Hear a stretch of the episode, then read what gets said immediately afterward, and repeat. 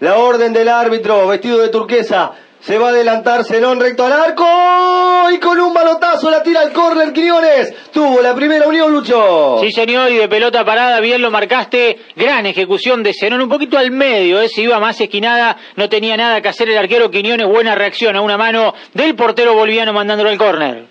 Es el primero en favor de Unión, desde la derecha va Kevin Zenón. Inauguramos óptica Boulevard Avenida de Ignacio el Gabriel Tate, Garmendia. va por el desequilibrio.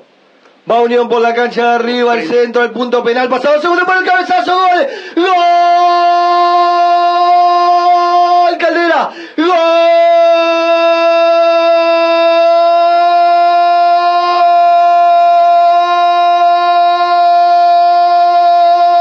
¡Gol! Del Tate, temprano marca Unión por la cancha de arriba. Iba, iba Unión siendo protagonista, un buen centro al segundo palo. Apareció el hombre que siempre gana en el área de enfrente. Esta vez con puntería, como indican los manuales. Cabezazo de pica al suelo, nada que hacer para Wilson Quiñones. Y Franco Calderón infla fuerte los pulmones, grita con toda la fuerza que el Tate, que Unión está haciendo pata ancha en terreno boliviano, que Unión al cabo de cuatro minutos gana 1 a 0 frente a Oriente Petrolero.